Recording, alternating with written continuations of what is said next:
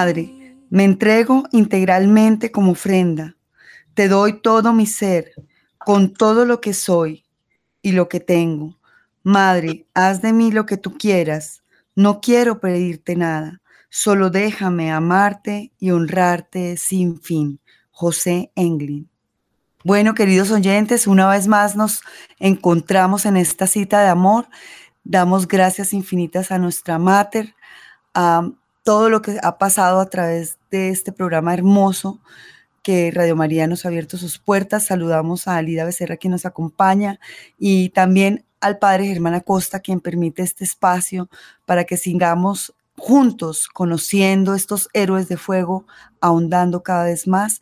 Damos también gracias infinitas a todos los que nos colaboran en la plataforma, hoy a Luis Fernando López y a todos los que hacen posible este programa para ustedes. En un momento, después de escuchar esta hermosa música, nos conectamos con esta breve introducción. Por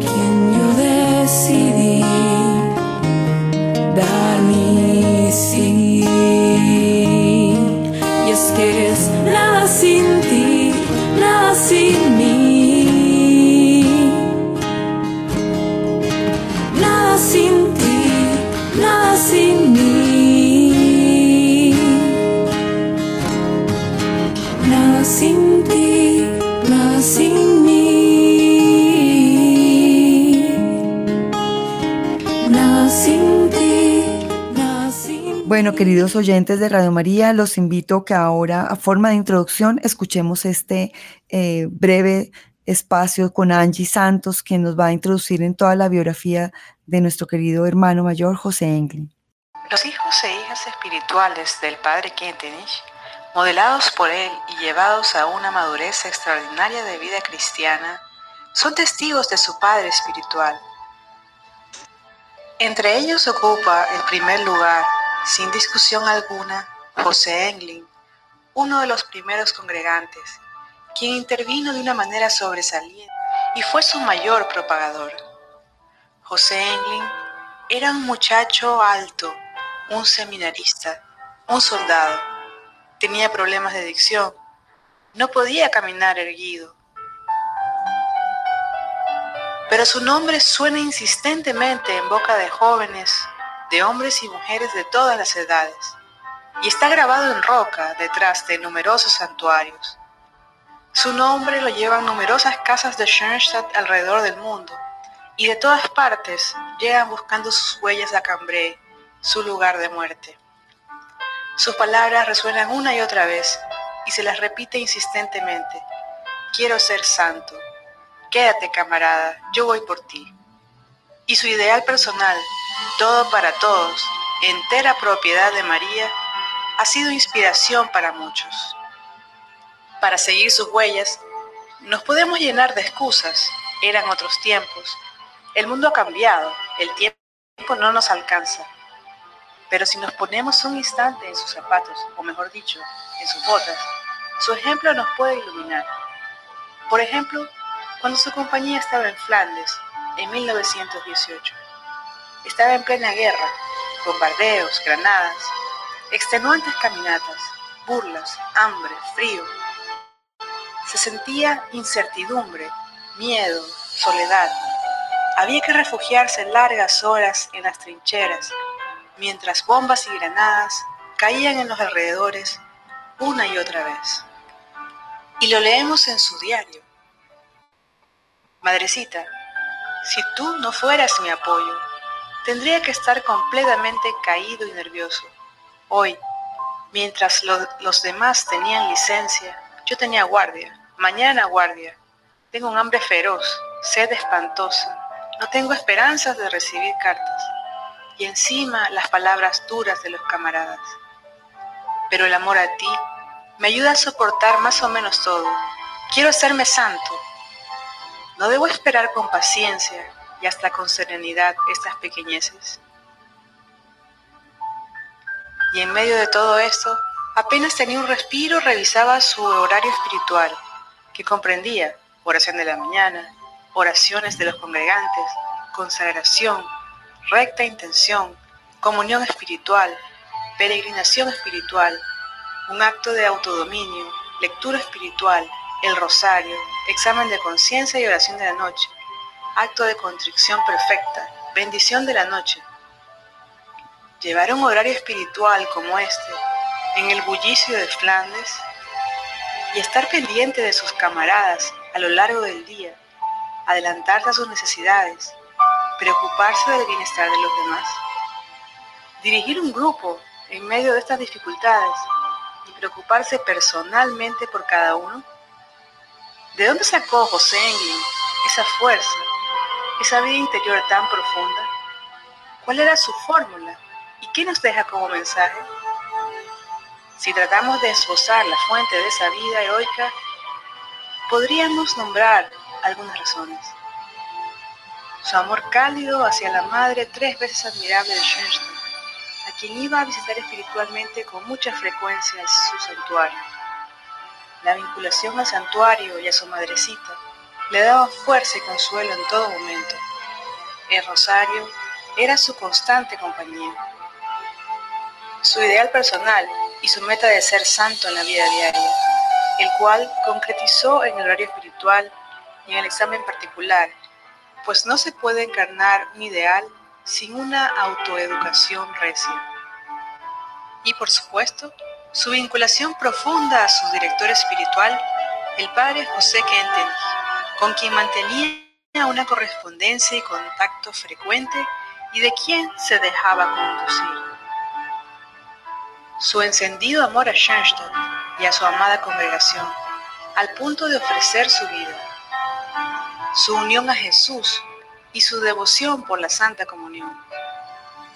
José Englin, seminarista, congregante, soldado, hijo de María, nos dejó como herencia haber previvido Schoenstatt en todo su misterio, en toda su plenitud, en toda su profundidad, con toda la pasión y radicalidad. Nos marcó el camino. Solo una vida de santidad puede haber repercutido hasta hoy y despertar anhelos de superación en el más puro espíritu de Schoenstatt. Schoenstatt, gracias a él y a muchos otros que siguieron su ejemplo y las huellas de nuestro Padre Fundador, no es un simple experimento, sino un camino probado de santidad. José Englin sigue vivo en jóvenes y adultos.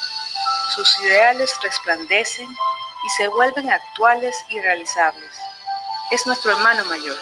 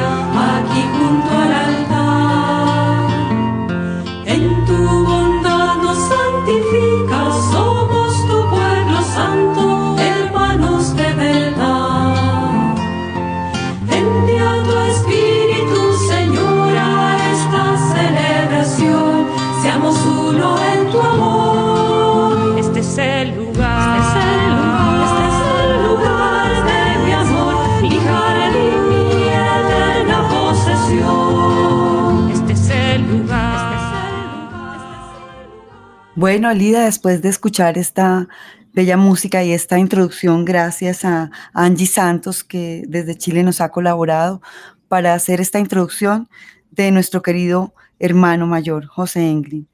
Así que, Alida, eh, te invito también para que junto conmigo ah, recordemos de este gran personaje de Schoenstatt que les queremos decir a ustedes, ha nacido el 5 de enero de 1898 en Alemania.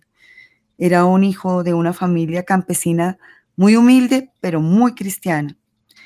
Como acabamos de oír de nuestra querida Angie Santos, pues él tenía ciertos defectos físicos que también eh, acrecentaban esa timidez, pero él tenía una cualidad muy linda y era ser muy perseverante, ser persistente, eh, lo que se se proponía lo sacaba adelante con una fuerte atracción también a su vida familiar de hogar, con un carácter profundo, piadoso, y eso hace conformar ese ideal personal que él se lo ha propuesto.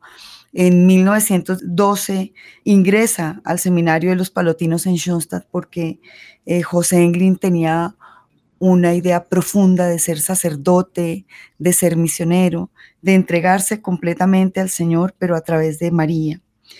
Y como seminarista conoce a nuestro querido padre fundador, el padre Pedro José Kentenich, y obviamente ven en él un modelo increíble.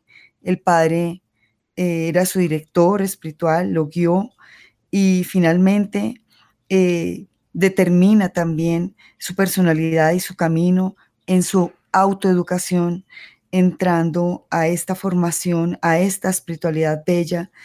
Y su santuario era su hogar, realmente lo forma en su corazón. Y estando en Schoenstatt y vislumbrando todo lo que venía para él, visitaba frecuentemente el santuario, muchas veces hasta siete veces al día. Y obviamente cuando empieza estas guerras y esta guerra también lo hacía de una forma espiritual, hacía una visita espiritual al santuario y fue un ejemplo realmente de virtudes heroicas, de un heroísmo profundo. Y en plena guerra mundial, obviamente mientras peleaba en esas trincheras, ofrecía también esa santificación de vida diaria a nuestra Madre tres veces admirable de Schoenstatt. Sea por, e, él se proponía, ¿no? En ese plan de autoeducación y de formar ese carácter guiado por su director espiritual, el padre José Kentenich, y él tenía eh, firmemente el ideal de ser santo, de realizar, y digamos, se impuso también ser como un jefe para dentro de sus compañeros, pero también de arraigar más en su interior ese ideal donde decía, quiero amar mucho a la Santísima Virgen María, ofrecerle diariamente mis oraciones, mis sacrificios, y ese era realmente su capital de gracias. Y lo hacía controlándolo por escrito y lo controlaba por medio de ese horario espiritual. El que llegó a tener ya 17 puntos y cada vez oraba intensamente a la Madre, integralmente se ofrecía y era una ofrenda de amor para la Mater. Vemos en él estas cualidades de seminarista, de congregante, de soldado, realmente de hijo de María. Él decía constantemente, quiero ser todo para todos y soy enteramente propiedad de María. Así que Alida, él, él es una persona que en su corta edad y en su legado y a través de su ofrenda de amor también con su martirio nos ha dejado grandes enseñanzas, profundas enseñanzas para todos los que pertenecemos al movimiento. Así que Alida también te dejo para que hagamos esa retroalimentación de esta hermosa vida de José Engli. Muy bien, Marene, muchas gracias. Muy interesante este audio el heroísmo de José Englin es impresionante. Yo creo que marcó una huella en la historia de Schoenstatt porque, por supuesto, como ya saben nuestros oyentes, mártir de la Primera Guerra Mundial. Él había sido eh, congregante eh, porque el padre José Kentenich eh, empezó Schoenstatt fundando una congregación mariana. Y José Englin, como les contábamos en el programa pasado, José Englin lo nombraron jefe de la coordinación menor hubo una, eso, y se estudiaba hartísimo quién iba a ser el jefe, había tres finalistas y finalmente fue elegido por la congregación mayor, eligieron de cabeza de la congregación menor a José Henry. Y él se ha llevado todas sus obligaciones y todo su papel de coordinador para la trinchera, porque ya cuando llegan a, buscarlos, José Englin va también con todos y es de los jóvenes pues que parte para la primera guerra. Y esto que nos cuenta María Inés, este ideal personal que en Schoenstatt todos nos lo planteamos y ese tan hermoso el ideal eh, personal de José Englin, ser todo para todos y entera propiedad de María. Esa era su ideal personal, ese era su telón hacia el cual su telón de fondo que guiaba su vida. Y el padre Kenton, por supuesto, su director espiritual, eh, lo guió siempre eh, mientras estuvo en Schoenstatt, siempre lo guió. Y luego cuando fue a la trinchera, la correspondencia era muy, muy frecuente. Qué importante, eh, María Inés, el que haya llevado José Englin un diario, que haya dejado constancia, porque es que en el libro que, que estamos siguiendo con María Inés, es un libro escrito nada menos que por la persona más cercana al padre José Kentin, el padre Alex Meningham, es el autor de este libro sobre José Englin. Y qué importante, primero que todo, entonces viene de una fuente maravillosa para Schoenstatt. Y segundo, eh, la importancia de que el mismo José dejó todos sus escritos aún estando en la guerra, en la trinchera, en los campamentos donde dormían. Él seguía escribiendo, su, examinando diariamente su examen particular, cómo había sido, en qué había fallado. Y es una belleza leer estos textos de él, de, que es como un testamento que le deja José Englin a, toda, a todas las personas y especialmente la gente que quiere tanto a la Virgen y que ha encontrado por algún motivo que en, en se pueden encontrar ideales maravillosos, como es realmente.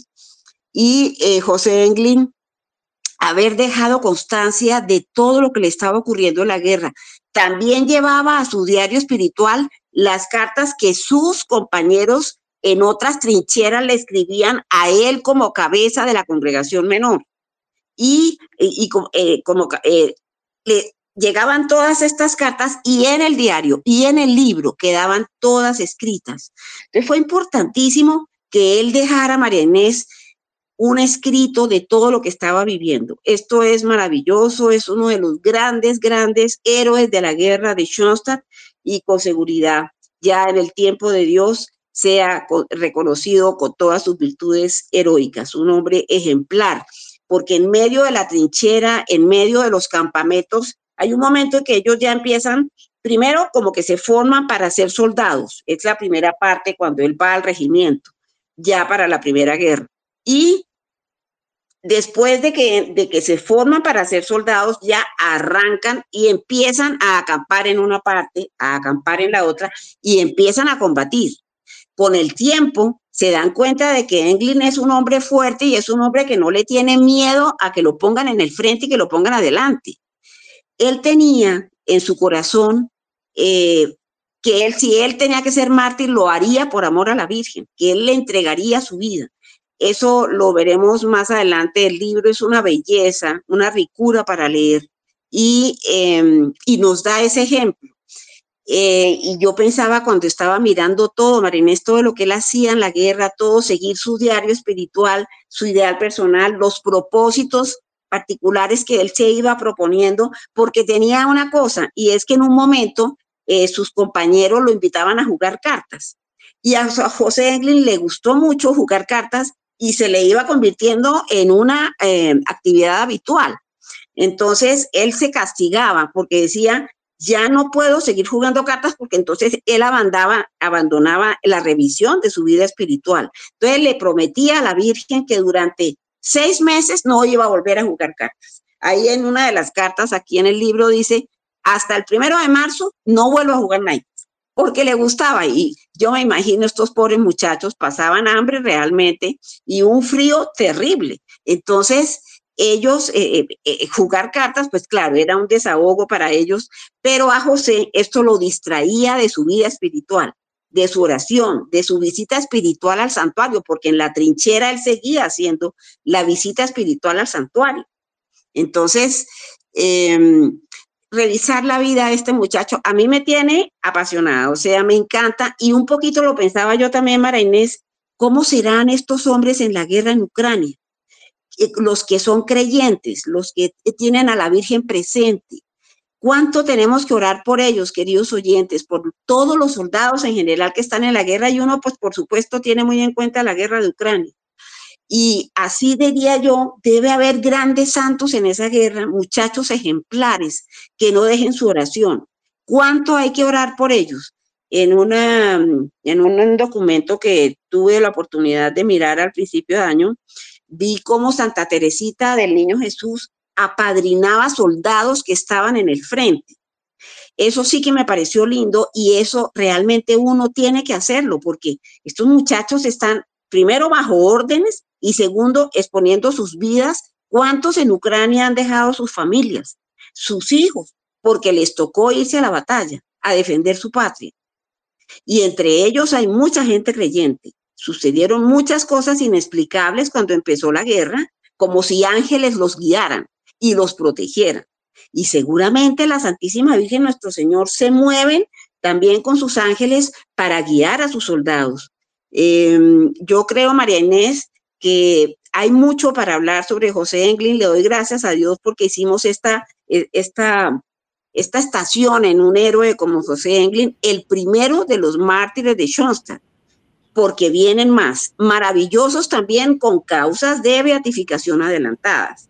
Entonces, em, a mí me ha parecido eh, ejemplar la huella que deja para los jóvenes y la huella que deja en Schoenstatt, porque su horario espiritual, que es esa revisión de vida que uno hace cada día, él no la dejó ni siquiera estando en la trinchera, estando en la guerra. Y le, y le insistía a sus compañeros que eran, que también se habían ido con él para la guerra, y a veces en distintos eh, campamentos estaban, porque no todos estaban juntos, por supuesto, les insistía y los trataba de reunir, iba conversando sobre la importancia de su horario espiritual, no dejar el ideal personal y ese seguimiento a la vida santa aún dentro de la guerra que él se propuso y que también quiso que se propusieran sus compañeros de congregación que estaban allá en el frente. Entonces, es una vida realmente ejemplar. Eh, qué bonito em, seguir eh, mirando un poquito, María Inés, todo en la guerra, cómo fue José Englin, y bueno, que sea ejemplo para muchos jóvenes y motivo de oración, queridos oyentes, por los soldados que están en guerra, por los soldados en Ucrania. Hay mucha gente de fe ahí que le tocó, como ustedes saben, dejar su familia, sus hijos, eh, la familia para otro país y ellos, los papás, en el frente de batalla. ¿Cuánto hay que orar por ellos? Vamos a, escuchar, yo creo, María Inés, eh, si tienes algún comentario, creo que habías comentado de algo de música muy bonito para que pudiéramos escuchar. Señor, atame, atame a tu santuario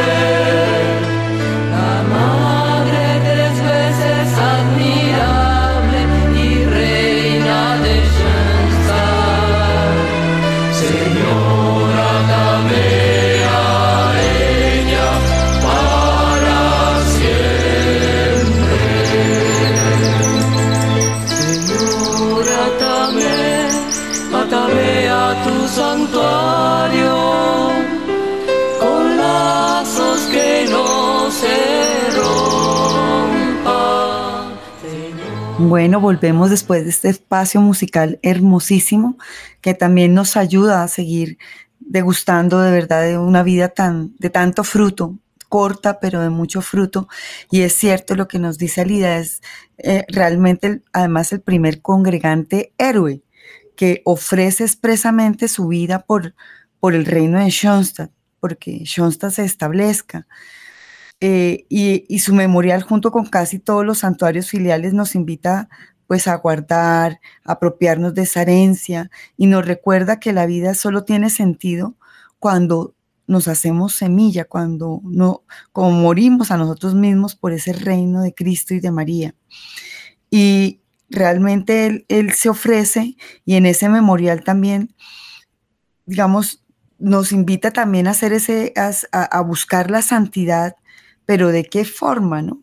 De, ese capital de gracias, digamos, nosotros que tenemos todos los 18 la oportunidad de entregarle todo a la madre, eh, de ofrecerlo, de, de, hacemos como la recopilación de todos los capitales de gracias, pues ahí tenemos una gran oportunidad mes a mes y realmente día también, cuando hacemos el ofrecimiento diario a, a Nuestra Señora, también hacer ese, esa recopilación de capitales de gracias y entregárselo enteramente a ella, porque él tiene ese abandono en ella, él se da cuenta de que si le entrega totalmente, se entrega a ella, pues la mater va a disponer de él como ella quiera. Y qué mejor que hacer nuestra voluntad pequeñita como los mártires también de, de, la guerra y de la Primera y la Segunda Guerra Mundial.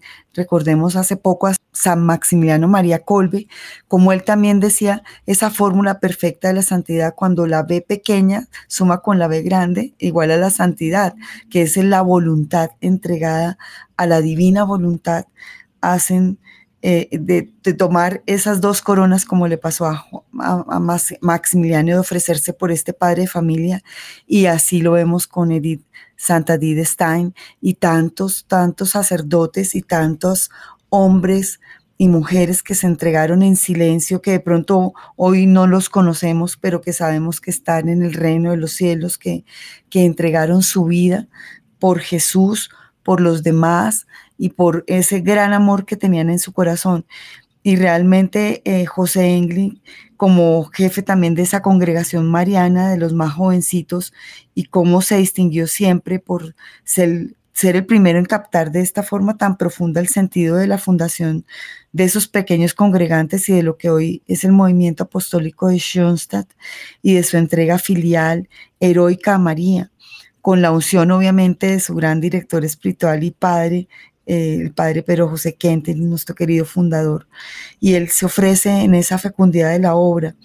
Y en, acuérdense que esto está en plena guerra, es que no es más el, el 4 de octubre de 1918, Dios acepta esa ofrenda de amor en esa batalla de Cambrai, y es esa gran piedra, este memorial, que por generación no sé si has oído hablar de esto, Alida, pero y los oyentes de esas cruces negras. Dice, hay una lámpara que tiene cinco vidriecitos, ¿no? Con los símbolos de los cinco cursos de participación en esa Segunda Guerra Mundial y, que formaron esa generación.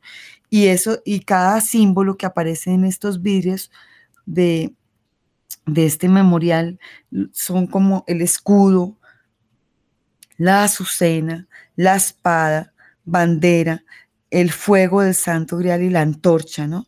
Y ese fuego de esta lámpara es un símbolo, pues que representa a todos quienes ofrecen su vida por Schoenstatt.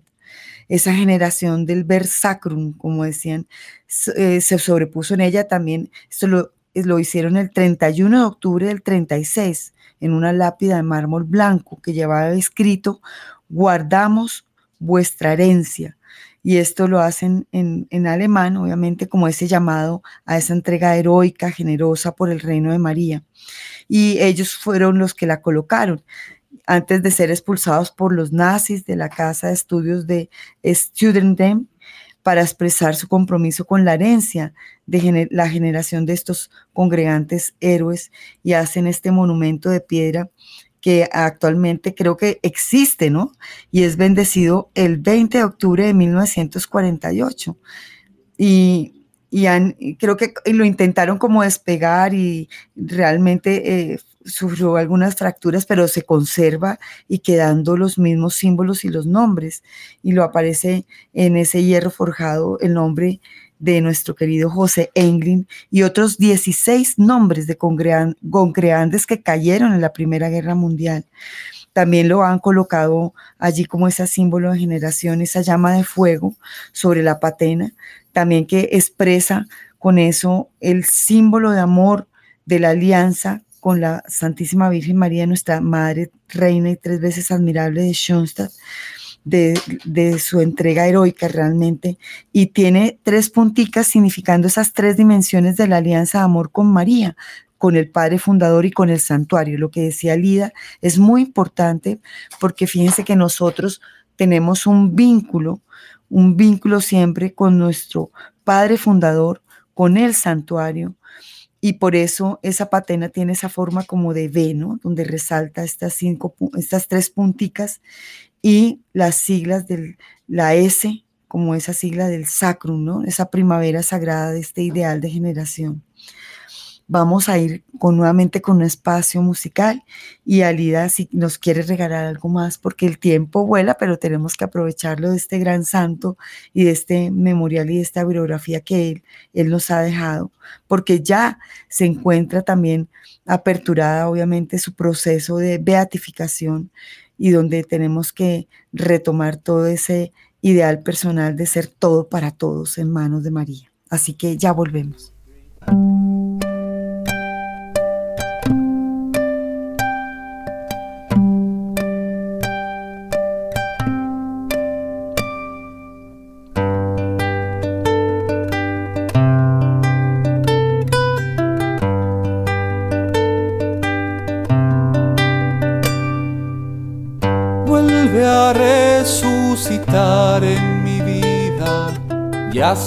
Presente entre los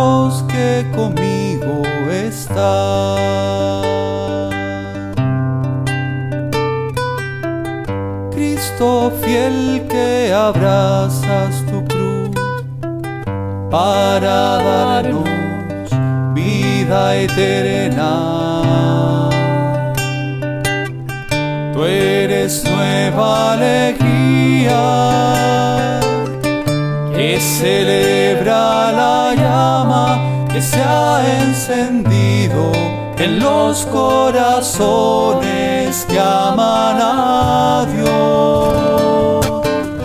Tú eres fuego ardiente, amor infinito, anhelo de todos. Así que Alida, regresamos después de esta pausa musical y me gustaría mucho si puedes compartir con los oyentes eh, toda esta riqueza y enseñanza de José Englin. Obviamente tenemos, gracias a Dios, buen material porque él escribía y él dejaba mucho eh, en sus escritos de recordación de todo lo que él iba viviendo y de, de, todo lo que creo que hasta hay actas, ¿no? De esa fundación vivida que, que ya un año después de la muerte de José Englin, en 1919, pues empiezan a publicar sus cartas, sus anotaciones de su diario en la revista de Schoenstatt, de nuestra mater, y a través también de, de lo que el padre José Kentinich podía expresar de lo que fue él, de, de este estudiante también a veces retraído, algo tímido, pero con una profundidad espiritual grandísima. Y, y como él con esa alianza amor tenía claramente, claramente eh, su arraigo y lo que quería hacer, que era ser santo. Así es, María Inés. Como ustedes ven, queridos oyentes, esto, el Schoenstatt nace en 1914, el 18 de octubre, dos meses después de que ya la guerra primera había empezado. Se le ocurrió a nuestro Señor, al Espíritu Santo, a la Santísima Trinidad, que en medio de la guerra naciera un movimiento mariano como es que ha terminado extendiéndose por todos los continentes. Pero además de que ese mm, nació durante la Primera Guerra, en la Segunda Guerra Mundial y es llevado al campo de concentración nuestro fundador, el padre Pero José Kentenich, eh, por supuesto, no tenía un discurso que coincidiera con el discurso de Hitler para nada, empieza a ser perseguido y capturado primero el padre Kentenich, es llevado a la cárcel del Carmelo, un convento que los nazis escogieron para, para hacer, pues, digamos, todas las operaciones que necesitaban eh, durante la guerra. El padre Kentenich escribe cantidades. Eh, qué bueno, Marenes, y queridos oyentes, que es un movimiento que tiene miles de documentos y una espiritualidad sólida, profunda, que nos enseña mucho y es un movimiento hijo de la guerra, como decía el padre Kentenich. Schoenstatt es hijo de la guerra. Schoenstatt sabe batallar en la dificultad, sabe crecer en la adversidad, sabe cómo continuar el camino que Dios y la misión le puso a José Kentenich a pesar de todas las dificultades, porque fue un hombre que cargó una cruz desde pequeño. Entonces, gracias a eso, gracias a tantos escritos, a todo el trabajo de los padres de Schoenstatt, eh, no solamente en Alemania, sino aquí en Latinoamérica con la editorial Patris en Chile, en donde encontramos el desarrollo y la aplicación de toda la pedagogía y las enseñanzas del padre Kentenich y gracias a eso nos hemos podido ir formando, aún en la pandemia, en donde fue mucho más eh, fuerte el trabajo que eh, las hermanas de María, los padres de Schoenstatt hicieron con nosotros los laicos. Entonces, en la formación, el envío de documentos, a mí me parece que Schoenstatt ha aprovechado el Internet súper bien y esto ha facilitado que eh, los nuevos libros que se van publicando por la editorial Patris en español, pues podamos nosotros participar participar, sí, en los paneles que se hacen con los autores de los libros y con personas que ya son como muy especialistas en cada tema. Entonces tenemos que sobrevive eh, Schoenstatt a las dos guerras mundiales y el mismo director es el, el, mismo fundador, un hombre de cruz, un hombre ejemplar, un hombre de paz lleno de amor y entregado por, por completo a la misión con las personas. Él decía que el, padre Anthony decía que él lo que sentía era no tener más tiempo para dedicarle a cada persona, porque por supuesto tenía múltiples ocupaciones. Primero funda en Alemania, pero luego el padre viene, ya terminada especialmente la Segunda Guerra, viene a Latinoamérica y llega a Chile y encuentra un terreno fecundo impresionante porque muy distinto, queridos oyentes, en la parte cultural, cómo se vive la fe en Alemania, que había sido tan cercana a las dos guerras, y cómo se vive la fe en un país como Chile y en un continente como Latinoamérica.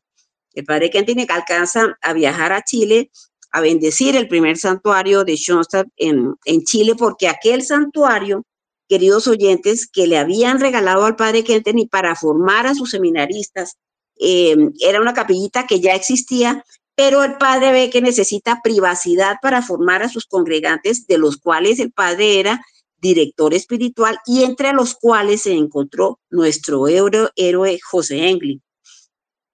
Entonces el Padre, eh, en esta capilla, que es nuestro santuario original, que para nosotros es un tesoro, eh, esos santuarios terminan eh, teniendo réplicas idénticas al santuario original, y esos son los santuarios de Schoenstatt, que en Bogotá ya estamos adelantando y dando pasos fuertecitos eh, para tener nuestro santuario, lo cual será tema de un próximo programa, ojalá con la presencia de nuestro querido asesor, el padre Miguel Cast. Más adelante, con la ayuda de Dios, él va a participar aquí en este programa. Y por supuesto, los padres de Shosta y las hermanas de María son los que más conocen esta espiritualidad y las enseñanzas, la pedagogía. Ellos se han formado en todo lo que, lo que surgió dentro de aquella inspiración fuerte que el padre Kentenny sintió en su corazón del Espíritu Santo para fundar un movimiento por el lado de la Santísima Virgen, la Madre tres veces admirable y victoriosa de Schoenstatt. Entonces, mm, bueno, más adelante contaremos con la ayuda de Dios, con la presencia del Padre Miguel Casta aquí, pero eh, recopilando un poquito lo que les estaba diciendo, tenemos muchísimos documentos y todos documentos de los padres de Schoenstatt y de las hermanas de María. Son documentos auténticos, legítimos, de personas que conocieron directamente al padre Kentenny. Y, por supuesto, a, todos los congregantes que fueron también guiados por el padre Alex Menningham, el autor del libro este que estamos siguiendo con José Englin. Son muchísimos documentos y, bueno, muchos de ustedes seguramente habrán recibido en su casa una visita de la Virgen Peregrina de Schoenstatt, en donde ella cada vez que la Virgen entra a una casa es como si la Virgen se sale del santuario y entra a los hogares, entra a los hogares a bendecir y ella sí que sabe cuáles son los problemas que dentro de las familias hay, que dentro de los hogares hay. Y asimismo llega a bendecir y a entregar sus, sus gracias y bendiciones. María Inés eh, mencionaba el término de capital de gracias, que para algunos oyentes puede conocer el significado, pero consiste en ofrecer, nosotros ofrecemos diariamente todas nuestras oraciones, nuestros deberes, los malos genios, los malos ratos, todo el apostolado se lo entregamos a la Santísima Virgen para que ella lo transforme en gracia y bendición y lo devuelva transformado en gracia y bendición. Entonces, es un, eh, así podemos desde por la mañana santificar el día con una hermosa oración que el padre Kenton incluyó en el, en el libro hacia el Padre, y que mm, es nuestro, digamos, nuestro guía espiritual, este librito es una belleza, de ahí nace toda la espiritualidad del libro hacia el Padre. Y hay una oración preciosa que el Padre Kentenich incluyó eh, al comienzo del libro y que dice, cuanto llevo conmigo, lo que soporto, lo que hablo, lo que arriesgo, lo que pienso, lo que amo, los méritos que obtengo, lo que voy guiando y conquistando, lo que me hace sufrir, lo que me alegra, cuanto soy y cuanto tengo, te lo entrego como un regalo de amor a la fuente santa de gracias. La oración continúa mucho más larga, pero ahí desde por la mañana nosotros ofrecemos todo a la Santísima Virgen para que ella lo transforme en gracia y en bendición. Y por supuesto nuestros problemas. Ella viene a hacer, no solamente recibe nuestra, nuestra oración y nuestras preocupaciones, no, ella también nos educa, nos forma en el camino de la santidad personal de la vida diaria. Ella es educadora, ella es formadora. Entonces, para nosotros la presencia de la Virgen es maravillosa. Aquí en el, viaje más reciente, el padre Miguel Cas nos recordó algo que el padre Kentenich decía que es precioso. La Virgen tiene voz y voto en el consejo de la Santísima Trinidad. Ella es la omnipotencia suplicante, como todos sabemos, queridos oyentes, escuchada en primera línea por el consejo de la Santísima Trinidad. María Inés, no sé cómo vamos de tiempo porque había una una oración que José Quente, eh, que José Englin escribió y que querías tú incluir en el programa, tal vez.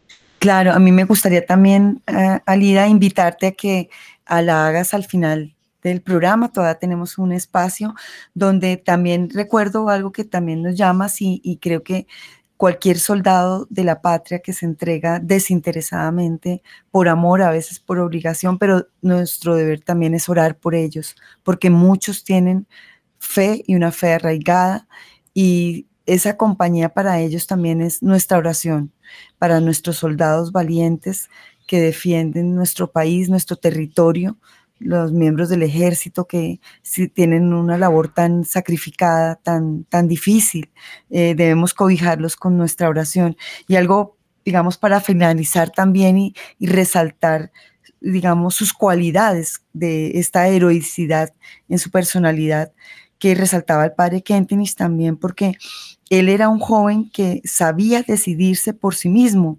Y el padre Kentenich en una carta en, un año, en el año de 1940 describe esta fuerte capacidad de decisión que él tenía y que decía que tenía esa em, firmeza en tener esa independencia a favor de una cosa o de otra, esa determinación, una Em, a pesar, digamos, de, esa presión que había externa, de la dificultad interior que él pudiera tener, de ese acoso, del sentimiento, de, la angustia, de todo lo que tuviera como susceptibilidad personal o una predisposición, él siempre era muy decidido y él decía que esto es un ejemplo increíble para los jóvenes porque a los jóvenes por su, misma em, falta de decisión les cuesta una barbaridad. El padre decía que era muy consciente de eso y que era tenía una dificultad mayor para educar ese hombre actual, ese hombre nuevo que el padre quería formar y que pudiera decidirse por sí mismo. Y eso sí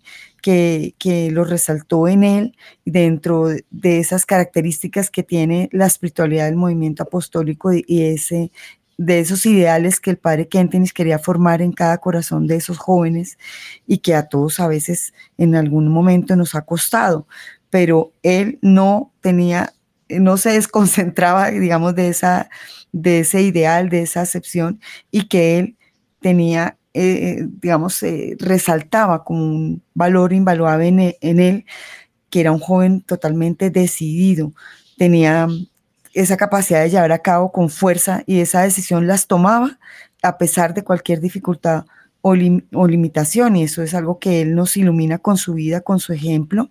Y también resalto una cualidad bellísima, que era un joven muy magnánimo. Y esa magnanimidad es la bondad de corazón, que en todo momento hace lo más posible para ser útil, complaciente para los demás, para nuestros hermanos, para quienes nos rodean. Debemos, como algo lo vi en un, en un afiche, pero es algo muy lindo. Debemos florecer donde Dios nos plante, donde Dios nos coloque. Y el Padre habla también de esa magnanimidad, de ese amor servicial y generoso que Él tenía y que también Él nos deja un ejemplo y está, creo que, eh, en esa acta de prefundación del movimiento, donde decía que me pongo enteramente a su disposición con todo lo que soy, con todo lo que tengo, con mi saber, con mi ignorancia, con mi poder, mi impotencia, pero sobre todo con mi corazón. Y eso también hace que esa santificación de la vida diaria, que nos explique ese verdadero amor, donde nos sentimos también útiles, donde podemos remediar y consolar también y prodigar ese amor a otros y donde los invito a ustedes antes de cerrar nuestros nuestro programa hermoso y de seguir ahondando en esta vida ejemplar de tantos hermanos de Schoenstatt que son nuestros hermanos mayores, como lo hemos titulado este programa, nuestro querido hermano mayor José Englin, preguntémonos ¿Cómo puedo yo servirle a mis hermanos? ¿Cómo puedo manifestarle esa grandeza de corazón en concreto? ¿Cómo ese ideal personal de José Englis tiene que ser también un lema para todos nosotros, para todos los que son de Schoenstatt, todos los que están conociendo a través de eh, la escucha de este programa, que vivamos esa, ese ser magnánimos, ese ser servicial en primer lugar.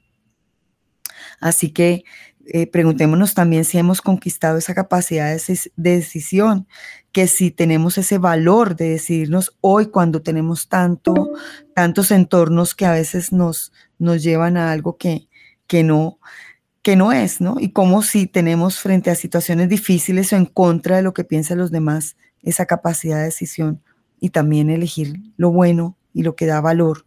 ¿Y qué hacemos nosotros, pues, para educarnos y para educar a nuestros hijos? Y a los que nos rodean en ese campo.